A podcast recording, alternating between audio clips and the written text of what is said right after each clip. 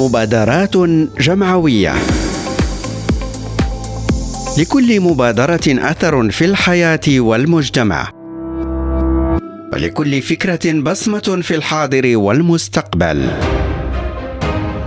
مبادرات جمعوية. قصص مبادرات ملهمة. مع عبد الرحمن الخدار يوميا على ريم راديو.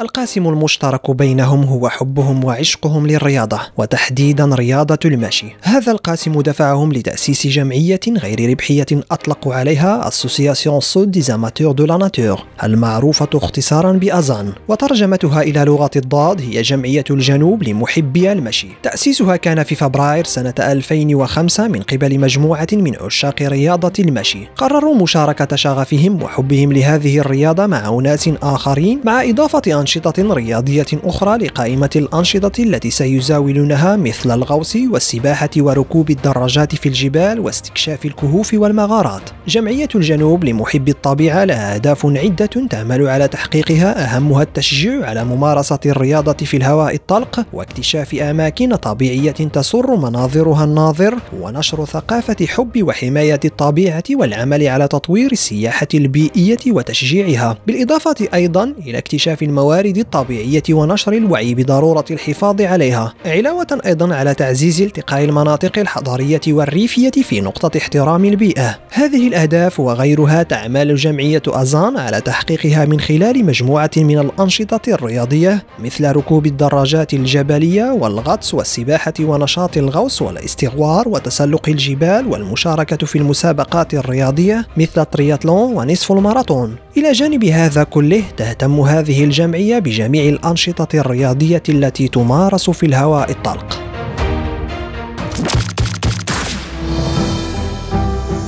مبادرات جمعوية. لكل مبادرة أثر في الحياة والمجتمع. ولكل فكرة بصمة في الحاضر والمستقبل.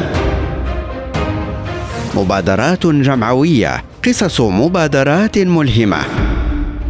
مع عبد الرحمن الخدار يوميا على ريم راديو.